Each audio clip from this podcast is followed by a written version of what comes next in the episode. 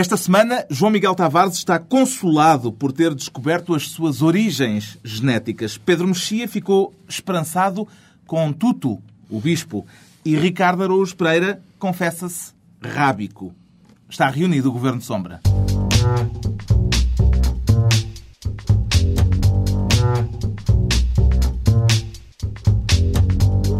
Viva, sejam bem-vindos. Depois desta semana em que Lisboa foi uma Nápoles em ponto pequeno, com lixo a céu aberto, está prometida já outra greve dos trabalhadores de limpeza logo para depois do Natal, mas os temas fortes da semana passam pelo futuro de Guantánamo e pelos fins de semana dos deputados, assuntos que vamos debater daqui a pouco nesta reunião do Governo Sombra com Pedro Mexia, João Miguel Tavares e Ricardo Araújo Pereira.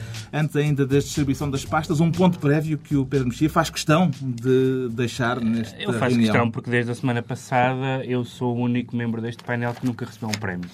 O Ricardo já foi premiado, o, o Carlos já foi lautamente premiado uh, e o João Miguel, a semana passada, foi o jornalista revelação da, da, do Rádio Clube Português.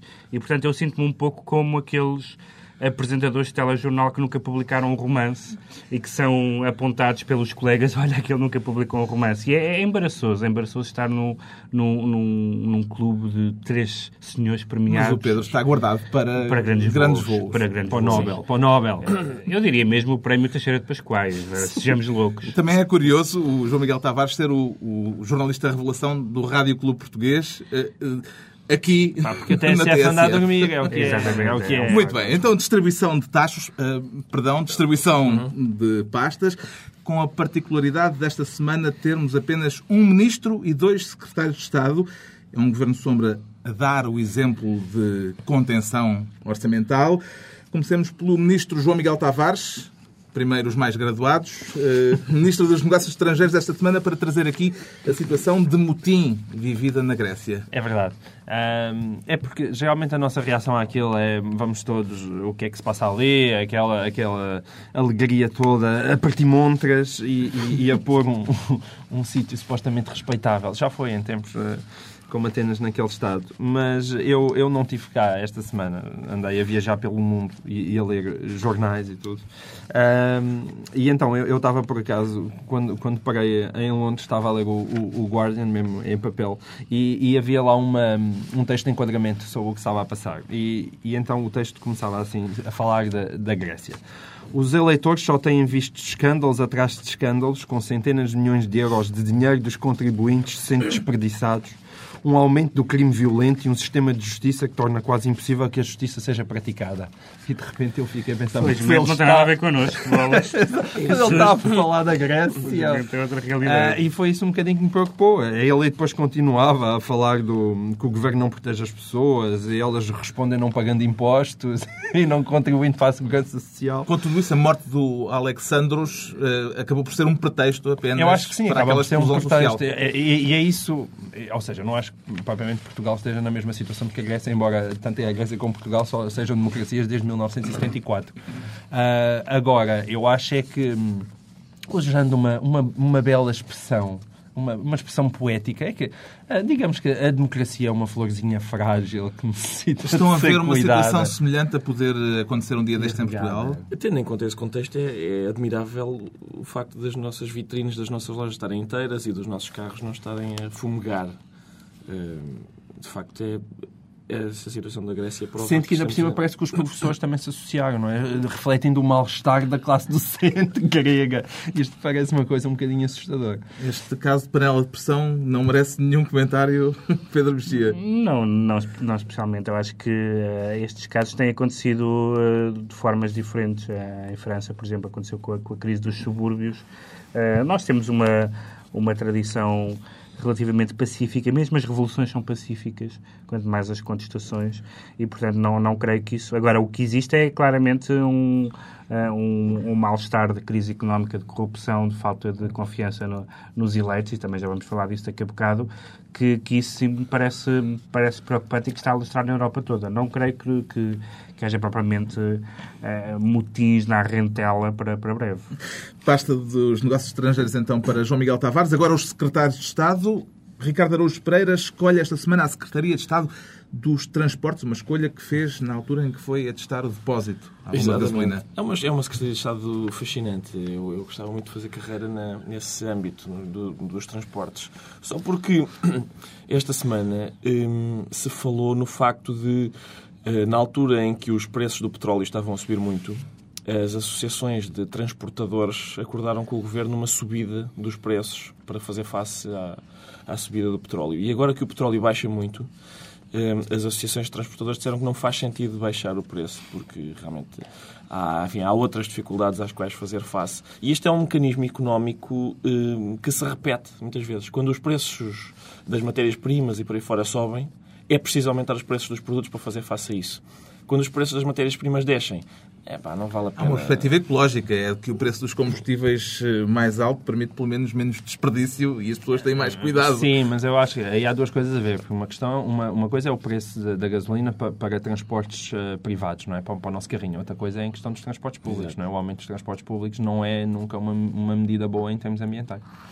O Pedro Mexia passa. Eu passo. É. Não, quero falar sobre transporte. Ele não quer falar sobre a Grécia, sobre transporte, eu não sei. Eu não sei, estou a ficar preocupado. Ricardo Araújo Pereira, então, esta semana no, no improvável cargo hum. de Secretário de Estado dos Transportes, já o Pedro Mexia agora vai falar quer ser secretário de Estado. ah, eu, eu, eu faço esta escolha só para o senhor secretário de Estado começar a olhar por cima do ombro, para saber que eu estou ali a cobiçar o lugar dele. Pronto, o Pedro Mexia quer ser secretário de Estado dos Assuntos Europeus, já com os olhos postos nas eleições do próximo ano, eleições europeias. Sim, por causa da candidatura de Laurinda Alves, eu já demonstrei aqui algum carinho pelo MEP, pelo MEP uh, o Movimento de Esperança Portugal, que já parecia uh, desde o princípio uma uma instituição privada de solidariedade social uh, e esse estatuto agora fica mais claro com a, com a candidatura de Laurindo Alves. Aquilo é claramente um partido social cristão uh, que quer uh, trazer não a igualdade ou a solidariedade em poder, mas, ao poder, mas a felicidade. É um, é um daqueles partidos que quer. É um desígnio político que quer, que quer grande fundo, alcance. ajudar a atravessar a estrada à velhinha que não queria atravessar a estrada. Eu acho que este é claramente o tipo de, de, de partido uh, que estamos. É verdade que pode provocar uma, uma cisão no PS. Temos aquelas duas deputadas do, Maria do Rosário Carneiro. Humanismo e democracia. É, portanto, eu acho que pode ter alguma capacidade de. E, e acho que há, pelas, nas últimas contas, há 12 ou 13 católicos no PS que podem também. também havia até um, um senhor que tinha uma, uma tendência dentro do PS, que eram os católicos do PS, que se reuniam para rezar e tal. Um, e eu acho que isto tem algumas, tem algumas hipóteses como instituição de solidariedade social, não necessariamente como partido. É aquilo que eles propõem, como, por exemplo, as crianças, a educação, a coesão social, uh, soam estranhamente mais preocupações da sociedade civil uh, e da e de uma certa visão caritativa Mas e quando se diz que os partidos estão divorciados da sociedade civil, não é um caminho? Não, porque os partidos não têm que fazer o trabalho da sociedade civil. E eu, eu, eu parece-me que, aliás, pelo que nós conhecemos do Rui Marques, o Rui Marques é certamente uma pessoa eh, bem formada e preocupada e sofredora com os males do mundo, e isso é, isso é muito admirável, mas parece-me que como plataforma política, cada vez mais o partido uh, uh, parece uma espécie de obra, obra de misericórdia mais do, que, mais do que uma plataforma política. Eu acho que isso, já tivemos um partido dos reformados, quero lembrar, Uh, e, portanto, é uma espécie de partido. Que, é uma, que é uma espécie de partido das boas pessoas. E isso eu acho que na política é, não, é, não é um caminho muito recomendável. É, eu, eu, eu, tive uma, eu faço uma investigação sempre profunda antes de vir para este programa. Não fosses tu um jornalista revelação. Não, um jornalista. não foi revelação, ainda por cima. Ah, foi mesmo jornalista ah, entre todos os jornalistas. Entre todos, pronto. Peço desculpa. O... jornalista o... consumado. Consumadíssimo. Um... Uh, e então tive, tive no, no site do MEP, eu já eu tive aqui a dizer que nós mais tarde ou mais cedo temos de trazer para aqui o, o hino, o, o, hino do, do Movimento Esperança Portugal e eu tive a estudá-lo uh, uh, um, algum trabalho hermenêutico. É melhor que o Menino Guerreiro? É melhor, diz. Eu vou ler só um bocadinho do, do refrão que diz: Melhor é possível, acredita, melhor é possível dar a mão aos teus pais e aos teus filhos e à tua geração. E, mas, de qualquer forma, o que eu queria para aqui dizer é que, apesar de tudo, aquilo parece realmente uma coisa de muita ingenuidade e uma ideologia muito colada à cuspe, mas eu, eu tenho muita A dificuldade em saliva, implicar... vá, a saliva. É, mas eu tenho dificuldade em implicar com pessoas que realmente têm boas intenções. Mas é eles isso, têm é, boas que- é, intenções. é difí- mesmo a maneira como eles eh, nos responderam quando nós... eh, São quando eu até falei civilizadíssimos, que- não é? Todos muito simpáticos, muito cordiais, muito gentlemen. Nós, na altura, repudiámos essa... Repudiados Sim. completamente. Há aqui uma questão que é a de que quando os jornalistas se têm candidatado a cargos eh, políticos, e há poucas exceções a isto, os resultados não têm sido brilhantes. Eh, agora temos a Laura de Alves, tivemos Miguel a Maria Elisa, é? o Ribeiro Cristóvão. Mas o Miguel Esteves Cardoso, que é o parecida, esteve Ribeiro lá, Cristóvão, é? eu acho que Ribeiro Cristóvão trabalhou em leis importantes. Diria mesmo sistémicas para, para, para a democracia portuguesa. Pronto, Pedro Mexia é então secretário de Estado dos Assuntos Europeus e vai continuar a monitorizar as eleições europeias que aí vêm. Daqui a pouco, os fins de semana dos deputados da Nação e os presos de Guantánamo a que teremos direito. Mas, para já, os estados de espírito, João Miguel Tavares descobriu que é, em parte, sefardita, em parte magrebina e ficou consolado com a descoberta. É verdade, é que eu sempre, porque eu sempre desconfiei que eu era um bocado arrasado e finalmente tive aqui a, a prova. confirmação. É, é verdade. É, é porque eu até trouxe aqui um- um- uns gráficos para o programa, entretanto descobri que isto é rádio e portanto as pessoas não vão poder ver lá em casa, lamentável. Mas eh, segundo este estudo que foi publicado no American Journal of Human Genetics, que é uma coisa que soa bem eh, em inglês e tudo, ahm, parece que o sul de Portugal é, ahm, em termos genéticos, eh, o território mais arrasado de toda a Península Ibérica, tão arrasado ao ponto de mais de metade dos nossos genes não serem ibéricos. Ou seja, nós somos, eu, eu nasci no Alentejo, mas isto também inclui Lisboa, 36,3% sefarditas e 16,1% magrebinos. E eu, sobretudo, eh, dá um imenso prazer imaginar a rapaziada do PNR imaginar que tem 36% de judeu dentro de si e 16% de magrebino. Eu acho que a E partir está deste resolvida a estudo- questão israelo-árabe. e não é só isso, acho que a partir deste estudo a automutilação no PNR eh, eh, disparou. É, isso, é incrível. Os- eu- há, um conto do Ray Bradbury em que um tipo tem, tem muito tem pânico de esqueletos até ao, ao dia em que descobre, aliás, isso agrava-se no dia em que descobre que tem um esqueleto dentro de si próprio. e, e- e isso é parecido com o que se deve estar a passar aqui. Se pudessem não? escolher as vossas, eh, os vossos genes, eh, o- Eu devo, dizer que, eu devo dizer que esta, que esta, notícia, escolhi. esta notícia é muito encorajadora, sobretudo porque as últimas notícias genéticas que nós tínhamos era que o ser humano partilhava quase todo o seu material genético com a mosca da fruta. Sim. Ah, e, portanto, É eu, uma acho, evolução. eu acho que é uma evolução e que Saudade. nos- a nossa autoestima genética fica mais... Eu saúdo o facto de, de- Eu acho que há dois únicos sítios em que magrebinos e judeus convivem harmoniosamente, que é o, é o corpo de um português e o piano do Stevie Wonder e do Paul McCartney, não é? Aquele... Ebony and Ivory. Sim, sim. Acho que é- são os únicos sítios em que convivem. Portanto, saúdo, saúdo o nosso material genético. Temos então o João Miguel Tavares consolado e o Pedro Mexia esperançado em tudo, depois do bispo sul-africano. Tu dizes tutu, eu prefiro dizer tutu, porque acho, acho que é mais eufónico. E eu estou esperançado em tutu.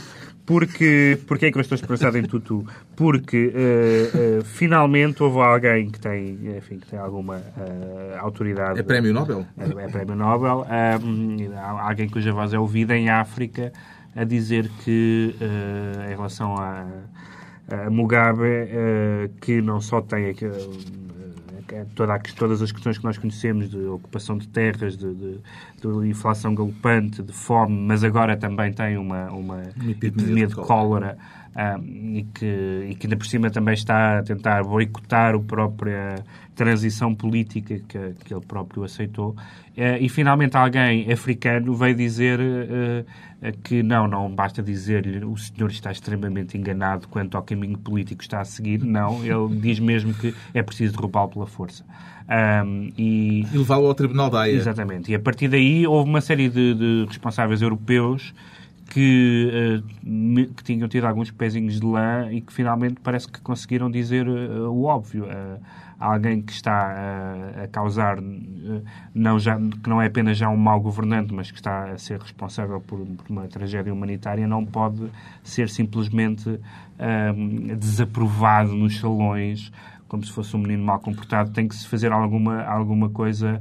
E, sobretudo, é muito estranho porque a Liga, a Liga Africana, um, tal como a Liga Árabe, tal como a, a, União Africana, tal como a Liga Árabe e outras uh, uh, entidades semelhantes, em geral, têm maior dificuldade em dizer qualquer coisa vagamente negativa sobre os seus, hum. sobre os seus membros e sobre os seus vizinhos. E, portanto, o facto de uma das figuras mais respeitadas em África ter uh, sido tão veemente, deixa-me com alguma esperança. Um, um arcebispo a vir apelar ao uso da força. Já é? depois disso, Roberto Mugabe veio garantir que já não há cólera no Zimbábue, ou seja, veio decretar o fim da doença vale no país e, portanto, já não há. Uh, é, valia a pena estudar isso. Acho que cientificamente também seria interessante estudar, portanto, o efeito de um discurso no, no abate da cólera. É, pela mesma lógica de que não há gays no Irão. Deve ser a mesma, a mesma forma de. Nada. Ricardo. Eu fico só, fico só com pena, porque em né, próximas eh, cimeiras europeias realizadas em Portugal se, se começam a excluir Se o Roberto Mugabe não vem, perde-se um pouco da animação. Perde-se um pouco Agora, o estado de espírito do Ricardo Araújo Pereira, então, este Sim. compasso de espera foi para... Foi, foi. Que é, é, aliás, é o prato, é o prato, prato forte prato do programa da emissão. O Ricardo Araújo Pereira, que está... Eh, quem não conhecer a palavra pode encontrar a explicação no blog do hum. Governo Sombra em governosombra.tsf.pt.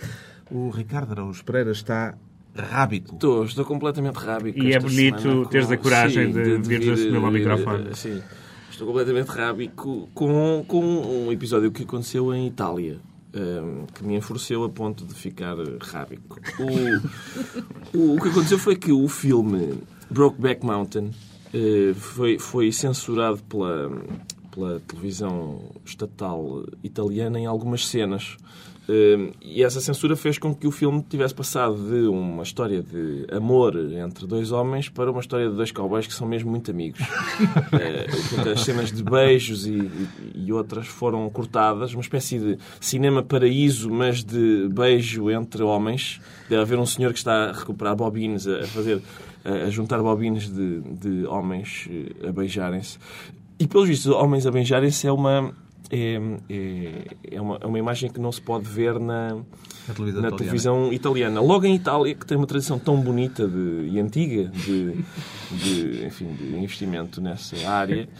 E, e, e, portanto, no momento em que nós olhamos para, para, para as nossas dois grandes, duas grandes matrizes culturais da Europa, os gregos andam a, a fazer aquilo e os italianos andam a proibir uh, manifestações de carinho, Uh, isso é sempre uma coisa uh, que me deixa rábico. Sobretudo porque as cenas, por exemplo, as cenas de violência do filme passam, e, mas as cenas de amor, não. Eu, eu acho sempre interessante quando as pessoas são, são mais contra uh, amor do que porrada. Mas alguém se sente rábico com esta mesa? Eu acho que realmente é, é que Itália. É, eu ainda não estou preparado para dar esse passo, mas, mas uh, acho que, quer dizer, a, a RAI, uh, não sei se vocês costumam ver a RAI, mas a RAI tem uma. Uh, é uma televisão 50-50 de televisão uh, hiper heterossexual com meninas uhum. uh, pouco vestidas e depois uh, TV Vaticano. em, em, em, quantidade de programas religiosos e de cobertura religiosa que a RAI dá... É o ecumenismo? Uh, não, não, não é o ecumenismo, porque não, não, não há grande... O, o, sim, mas... o ecumenismo uh, de, uh, de costumes. Mas é, sim, mas é a Itália, quer dizer, é para mim ver a, a, a Itália a, a, praticar a censura, a censura era a mesma coisa para mim ver o Ratzinger a apelar à devassidão. Itália, a censurar o que é que seja. Eles censuraram até a maminha do... do, do pois, o Berlusconi. Na, no Berlusconi. Não, não, aliás, não, é, um é do Berlusconi. Do quadro do Tiziano. Exatamente.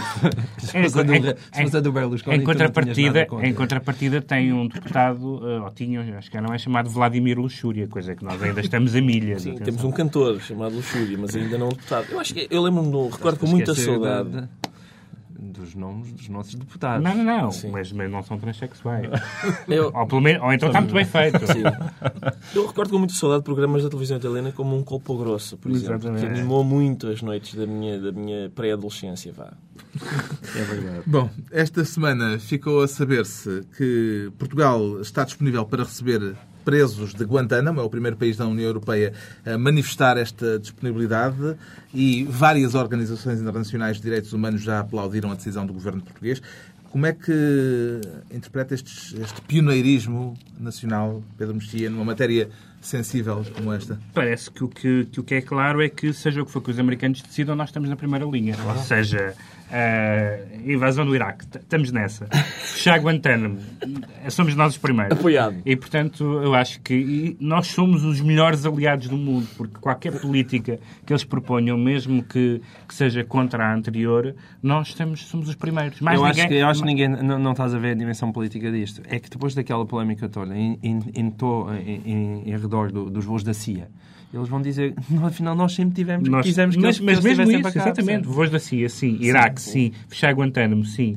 Eu tenho medo que eles abusem daí que proponham uma coisa realmente dolorosa. É, Portugal, Portugal no, no, no, panorama internacional é, usando uma metáfora que parece muito bonita, é, é aqueles cãezinhos que algumas pessoas têm na, na, parte de trás do carro e que têm o pescoço bambo e estão sempre a dizer que sim ao, ao condutor de trás. Sendo que o condutor de trás é os Estados Unidos. Vou, podemos passar por aí com presos? Podem, podem sim. Podemos mandá-los para aí? Podem, podem sim. Agora vão voltar também? Tá, tá. Agora, eu, eu receio que se Está, está garantido que o governo sabe que eles voltam, não é para a gente continuar a torturá-los, é, é, é, para, é outro tipo de coisa. É que eu estava com receio de. Não. Há museus em que a gente ainda tem coisas medievais em muito bom estado que podem. Há umas, há umas coisas que se. umas pinhas que abrem com picos. Não, e resta saber. E mas estes são, estes são supostamente os inocentes. Pois, pois, mas isso nunca, isso nunca, impediu ninguém de, os, de lhe meter aquela, aquele truque da água pelo nariz. É? e resta saber, eu se fosse um daqueles presos de Guantánamo, obviamente inocentes, eu primeiro queria saber onde é que me iam enfiar em Portugal, em que local, não é? Não devem ser assim tão inocentes. Guantánamo e alguns sítios de Portugal, se calhar o coração balança. Estamos a supor que é uma melhoria para os presos. Guantánamo é nas Caraíbas. Está, está Caraíbas. A gente que está nas Caraíbas e, e, inocente. Exato. E inocente vai ser castigada com uma vinda para Portugal. E onde é que estão os inocentes em Guantánamo? É também uma pergunta que vale a pena pôr. A aula dos inocentes. A aula dos inocentes. E será que, é que vêm com aqueles fatos que os caracterizam? Fatos de laranja, não é? Bom, ficamos à espera então dos prisioneiros de Guantánamo, dos primeiros uh, a aterrarem em Portugal uh, oficialmente. Agora, o prato forte da semana, a polémica em torno dos 30 deputados do PSD que faltaram a uma votação onde o PS poderia ter perdido. Uh, apesar da maioria absoluta. A situação deixou Manuela Ferreira Leite rábica, eh, começo, portanto, pelo Ricardo Araújo Pereira, contra, em princípio, obrigado, é? obrigado. Eh, que compreende seguramente o estado de espírito da líder do PSD nesta matéria. Sim, sim. E ainda bem que sou eu a começar, porque eu queria pedir escusa de comentar este problema. Eu, nós, enquanto Governo Sombra, temos apenas imunidade sombra e por isso não serve para nada. Eh, eu pedi a escusa porque em abril de 2006 Uh, houve alguns deputados que anteciparam as férias da Páscoa e, com isso, uh, evitaram que houvesse. Houve uma votação, houve várias votações que não se puderam fazer por falta de quórum. Portanto, acho que faltaram uh, mais de uma centena de deputados faltaram nessa altura. E uma semana depois, eu tive a infelicidade múltipla de ir a um programa de televisão, primeira, ver o Zé Diogo Quintela dançar, segunda. e era júri desse programa. E, e, e fiz uma referência jocosa a esse facto, ao facto de, de mais de uma centena de deputados terem, terem abandonado, terem assinado o livro de ponto e terem saído e não se terem realizado votações por causa disso. E levei uma descompostura em direto de uma deputada que estava presente no programa a dançar. A dançar. Descompostura essa que foi aplaudida uh, por quem mais? Pacheco Pereira. Porque, de facto, a referência que eu tinha feito. A deputada era... Odete Santos. A Odete Santos. Pacheco Pereira aplaudiu essa descompostura porque a referência que eu tinha feito era extraordinariamente demagógica. Uma vez que a realidade este mês volta a ser demagógica, eu não vou. E sabes o que, é que, sabes que é que o Pacheco Pereira disse esta semana? Disse que os deputados que estiveram ausentes não deviam estar presentes nas próximas listas do PSD. O que eu considero demagógico da parte dele. Porque... E o Mário Soares já vai dizer que é um fé de ver. Sim. É como Mário Soares, pelo menos dormia, mas acho que estava lá. De que é? forma é que os deputados hum, faltosos podem ou devem ser penalizados nesta situação? Eu acho que eh, essa, essa eh, exclusão, no caso de- da, justificação que eles, eh, que eles derem, não seja, não seja. Quer dizer, agora há esta. Depois do Guantánamo também há esta outra política humanitária. Mas isto todo é um programa humanitário. Laurinda Alves, Guantánamo, deputados. Há, há este lado eh, eh, humanitário do, do, do Guilherme Silva. que Vamos ouvi-lo. Se calhar é exatamente. uma boa altura para É ouvirmos para ouvir o vice-presidente da bancada PSD. há muitos deputados que são de fora e têm também a sua vida familiar.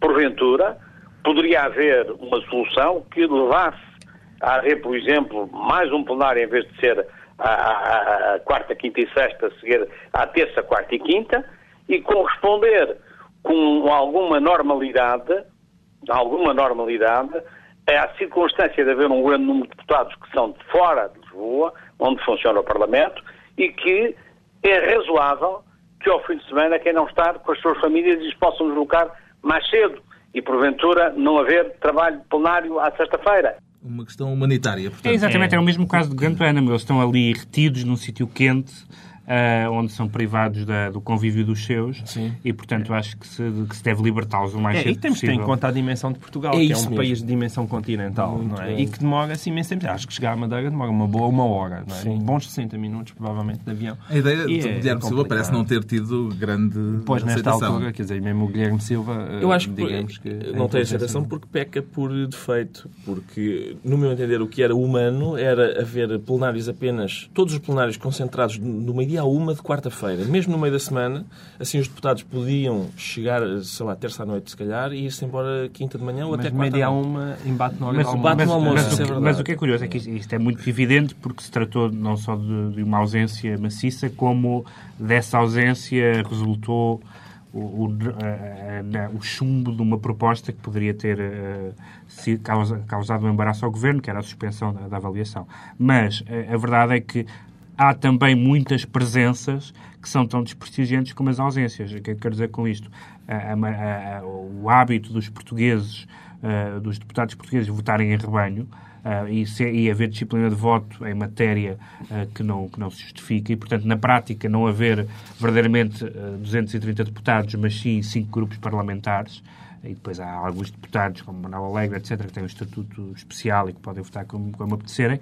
Ahm, isso é tão desprestigiante uma coisa como outra. E não é por acaso que num estudo ah, do André, André Freire, Manu- Manuel Meirinho e Diogo Moreira, que foi publicado esta semana, apenas menos de 20% dos eleitores se sentem representados. Menos de 20% se sentem representados pelos deputados da Assembleia da República. E isto pode não causar pedradas na rua como na Grécia, mas é certamente um dado muito... É que isto nunca pode ser considerado um fediver, evidentemente, porque isto é, é apenas a face mais visível realmente do mal que informa o sistema político português. E, e isso devia estar a ser seriamente repensado. Não, não faz sentido termos 230 deputados, nem faz sentido as pessoas que não saberem quem é que estão a eleger. Bom, vários dos nossos ouvintes se pronunciaram sobre este assunto no blog do Governo Sombra. A título de exemplo, a sugestão de um ouvinte que vai na linha do que estava a dizer há pouco ali o Ricardo Araújo Pereira, um ouvinte que se apresenta como Miguel Matias, 41 anos, coveiro, do Porto, e diz, não sei porquê, o, eh, o riso, Não, é, é muito bom, porque é uma, é uma classe profissional que, que é difícil normalmente está cativar. subrepresentada. Não, e, está, e provavelmente está com mais trabalho agora. Diz E- este nosso ouvinte,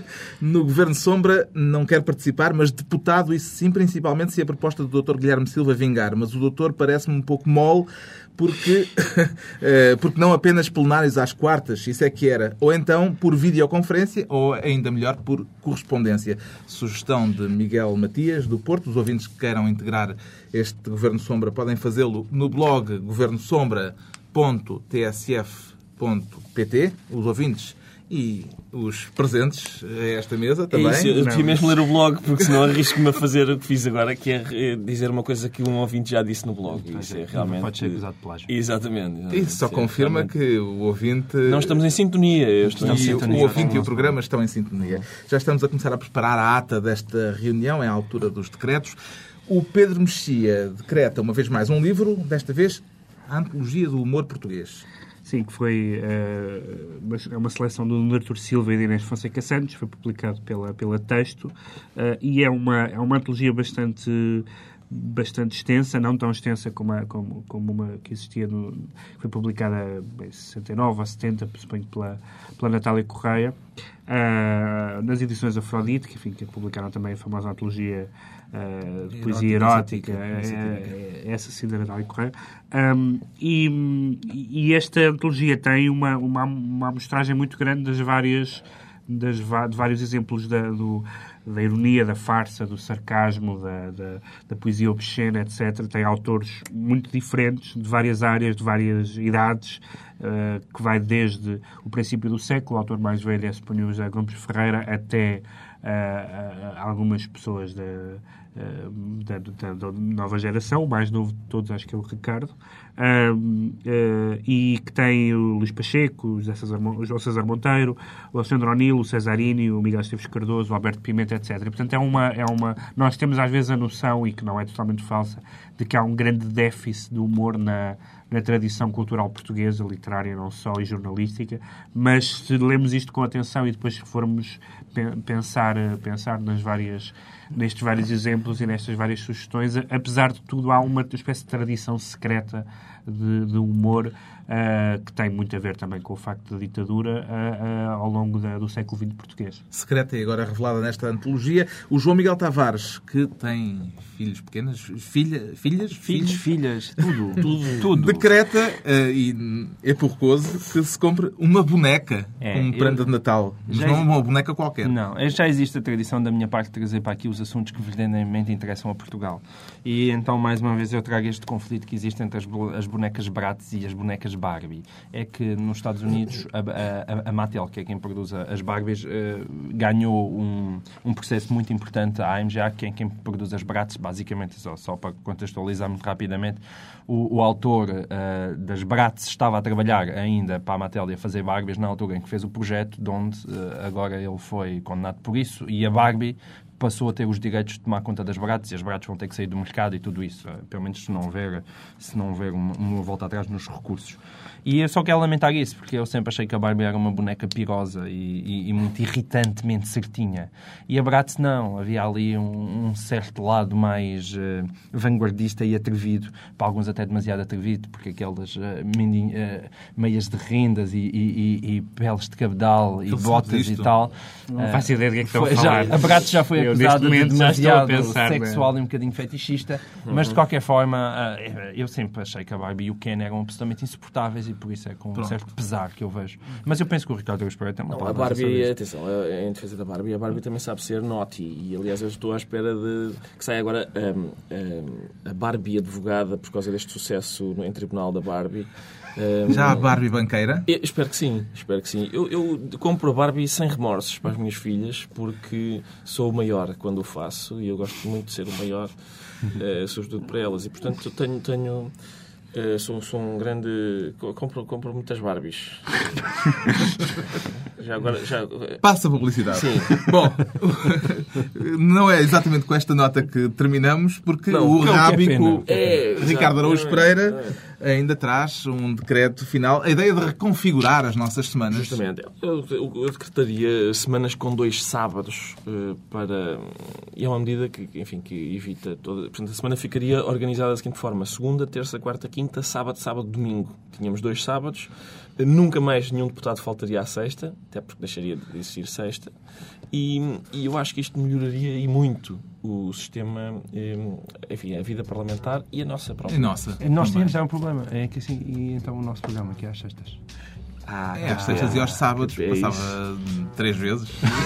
passava só duas.